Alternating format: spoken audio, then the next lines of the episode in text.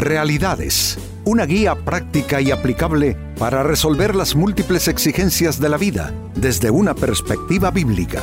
Con nosotros, René Peñalba.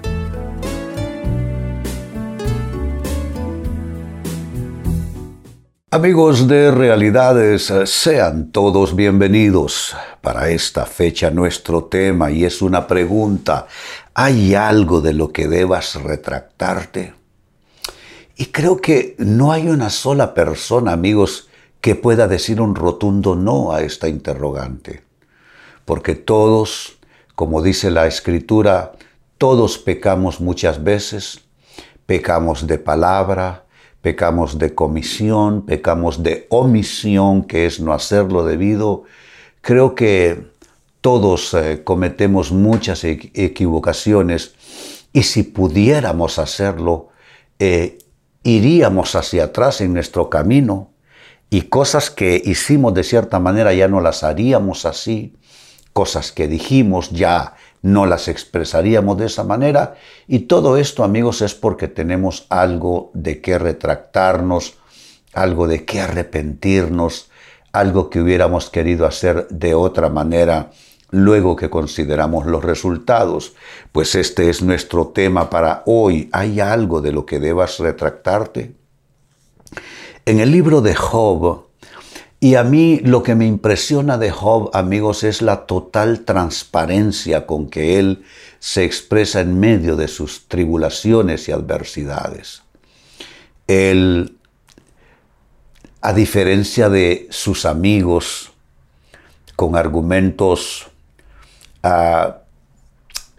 que en, ninguna manera eh, acertaron y dieron en el blanco como para poder ayudar a Job, pero él con una transparencia total, una, una integridad que él demostró, porque el libro de Job no crean que su historia es una historia de alguien en tribulaciones, no, el, el contenido y el propósito del libro de Job es una persona y su integridad una persona que no importa lo que pasa en su vida, grandes dolores, grandes tragedias, no pierde su integridad, pues miren cómo en integridad él habla. Job capítulo 42 y verso 6, ya cerrando prácticamente su historia en ese pasaje. Me retracto de todo lo que dije y me siento en polvo y ceniza en señal de arrepentimiento. ¡Wow! Como diría la gente en cualquier lugar, estas son palabras mayores, ¿no les parece? Me retracto de todo lo que he dicho y me siento en polvo, ceniza y arrepentimiento. Eh, ese momento, amigos, es tan importante. Todos necesitamos llegar a ese punto en nuestras vidas, de retractarnos y esto que delante de Dios retractarnos ante Dios por cada uno de nuestros hierros, por cada una de nuestras equivocaciones. A veces veo yo con cierto pesar personas, incluso dentro del ámbito cristiano, personas que cómo se, ah, se, alaban a sí mismos por su justicia, ah, por su eh, don de gente, su integridad, su honestidad, sus virtudes, sus cualidades. Pero lo cierto es que debiéramos de meditarlo mejor. Y en lugar de exaltar nuestras cualidades, que hombre, si las tenemos ahí van a estar, y, bueno, como dice la palabra, que te exalte otra boca y no tu propia boca. Pero en el caso nuestro creo que será mejor recompensado por Dios y por la vida que observemos todo aquello de lo cual debiéramos retractarnos y aquello por lo cual debiéramos nosotros de decir, Dios, sinceramente me arrepiento de esto, me arrepiento. Pues bien, con esta escritura entonces propongo la siguiente interrogante como siempre hacemos aquí en realidades, resolver una interrogante. Y esa pregunta es, ¿de qué cosas debieras retractarte en arrepentimiento?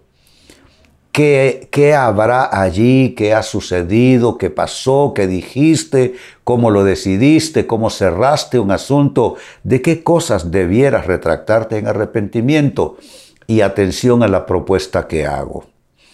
En primer lugar, es posible que tuvieras que retractarte de tus opiniones injustas, de tus opiniones infundadas y malintencionadas en alguna ocasión.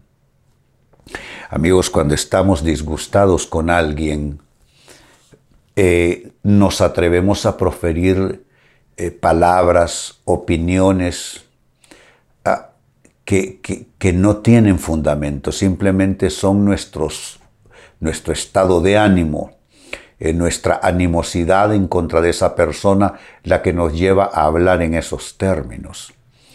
Y quiero, quiero proponer que juntos, me incluyo eh, como un humano más, eh, propongo que observemos y quizá de alguna manera pesquemos en esas aguas y logremos sacar a flote todo toda aquella opinión que con injusticia proferimos acerca de alguien. Toda, toda opinión infundada, cuando digo infundada es que no tuvimos el conocimiento de causa suficiente como para expresar esa opinión y no digamos cuando enojados con alguien, la opinión fue malintencionada con el deseo de, de hacerle daño a esa persona. Pues bien, esto es de lo primero de lo cual debieras retractarte en arrepentimiento, de tus opiniones injustas, infundadas y malintencionadas en contra de algo o de alguien. Como segunda respuesta de qué cosas debieras retractarte en arrepentimiento, de hablar contra el prójimo basado en rumores solamente. Amigos, ¿cómo vivimos repitiendo rumores. Es increíble, es impresionante cómo los humanos estamos aficionados a repetir todo lo que oímos, aunque eso carezca de verdadero fundamento. Eh, y claro que se daña al prójimo, porque por lo general los rumores tienen esa tendencia. Los rumores son para causar algún impacto algún daño y alguna lastimadura en alguna persona o en alguna institución también. Entonces pregúntate, de todo lo que has hablado, ¿cuánto de ello simplemente fue que repetiste rumores? Rumores que alguien te trajo. Y bueno, yo digo rumores cuando la palabra en un lenguaje más coloquial debiera ser chismes. Los chismes son rumores, son aseveraciones que se hacen sin contar con una verificación de que eso en realidad así es. Y amigos, se lastiman personas, se destruye la credibilidad y el buen testimonio de otros, pero ese es nuestro mundo. Es un mundo que es una jungla. Nos perseguimos, nos mordemos, nos comemos, nos, eh, eh, nos vivimos cazando unos a otros.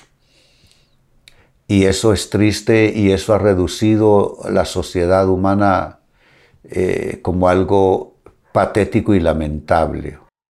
E, es prácticamente en las redes sociales lo que vivimos es la cultura del rumor, todo es en base de rumores.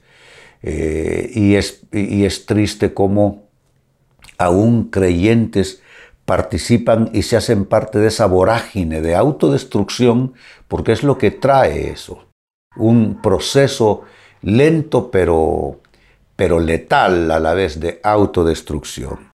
Así es que piénsalo, quizá debieras retractarte en arrepentimiento de haber hablado contra el prójimo basado en rumores solamente.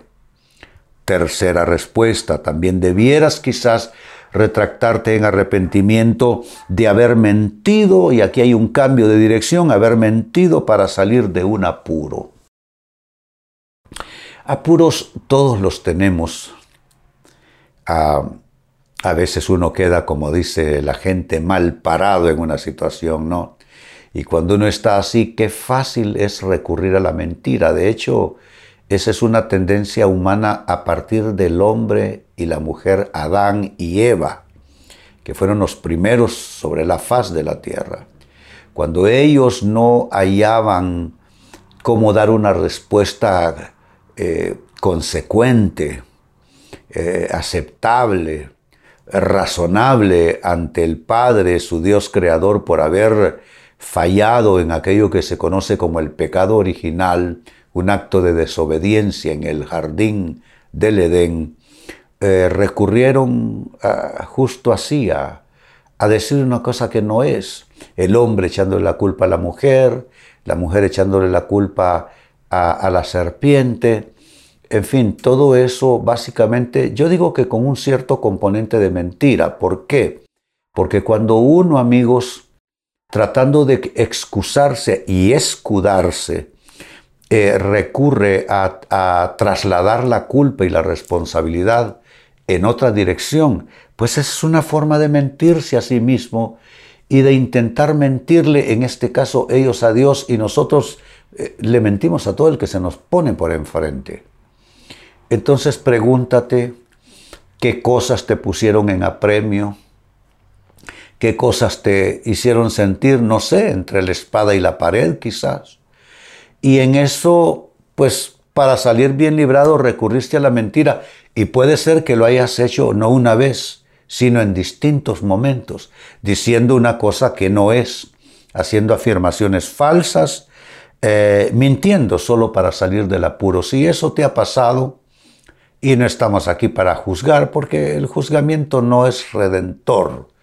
Estamos solamente aquí para admitir algo, una posibilidad, y si esto es así, para entonces, eh, como estamos diciendo, retractarte delante de Dios y en tu propia conciencia en arrepentimiento de haber mentido solamente como el único medio que tuviste a la mano en ese momento para salir de un apuro y como respuesta final de qué cosas debieras retractarte en arrepentimiento, posiblemente de haber hecho promesas vitales que no cumpliste. Nos hacemos promesas a nosotros mismos. ¿Cuántas veces le hemos hecho promesas a Dios de que algo vamos a hacerlo de otro modo, que ya vamos a dejar de hacer algo, etcétera, etcétera, etcétera? Y esas promesas vitales, digo promesas vitales porque no estoy hablando de ofrecerle una pizza a, tus hijos a la vuelta del trabajo y se te olvidó. Aún eso no está bien, pero hablo de promesas vitales. Amigos, cosas que prometemos, que no cumplimos y que al final eh, nos dejan en un estado de conciencia que debiéramos retractarnos por ello, que debiéramos pedir a Dios su ayuda y en arrepentimiento decirle Dios, yo no puedo seguir viviendo así. Yo no puedo, Dios, seguir haciendo promesas vitales que no cumplo. A ti, a mí mismo, a mi familia, a otras personas, no quiero seguir viviendo de esa manera. Quiero volver al texto de inicio, libro de Job, capítulo 42 y verso 6. Ahí está el ejemplo que debemos emular. Me retracto, dice Job, de todo lo que dije y me siento en polvo y ceniza en señal de arrepentimiento. Que es retractarse en lenguaje coloquial, es uno desdecirse. ¿Qué significa ese vocablo? Que aquello que lo dije de una manera y no era cierto, no era conforme a la verdad ni a la realidad, entonces hoy reconozco que lo hice mal. Me retracto de todo lo que dije. Y dice, añadiendo, me siento en polvo y ceniza, que es una manera en que los judíos expresaban su dolor ante la pérdida, ante las tragedias personales, familiares, se sentaban en el suelo y se echaban polvo y cenizas sobre su cabeza, sobre su rostro. Algunos de ellos incluso se cortaban el cabello en señal de dolor y de luto, pues dice, me siento en polvo y ceniza en señal de arrepentimiento. ¿Cómo se requiere de arrepentimiento para nosotros los humanos? Las conciencias lastimosamente las tenemos cauterizadas. Tenemos solo sensibilidad para lo que nos interesa, para lo que queremos lograr, sensibilidad para lo que otros hacen que nos perjudica, pero no para ver lo que de parte nuestra perjudica a otras personas. Pues ahí está el ejemplo de Job que debemos todos seguir y basado en su ejemplo, la pregunta fue de qué cosas ya no él, sino nosotros, debiéramos retractarnos en arrepentimiento. Y pues las sugerencias, la propuesta en términos de respuesta ha sido las siguientes. Debieras retractarte en arrepentimiento de tus opiniones injustas, infundadas y malintencionadas. Número dos, debieras retractarte en arrepentimiento de hablar contra el prójimo basado básicamente en rumores. Número tres, debieras retractarte en arrepentimiento de haber mentido para salir de apuros a saber cuántas veces has hecho esto. Y número cuatro, debieras retractarte en arrepentimiento de haber hecho promesas vitales que no cumpliste y hasta puede ser que se te haya convertido en una fórmula eh, evasora de tus responsabilidades.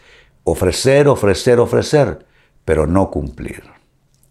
Amigos, con esto cierro el tema, de igual manera me despido y les recuerdo que nuestro enfoque de hoy ha sido titulado ¿Hay algo de lo que debas retractarte? Hemos presentado Realidades con René Peñalba. Puede escuchar y descargar este u otro programa en renépenalba.net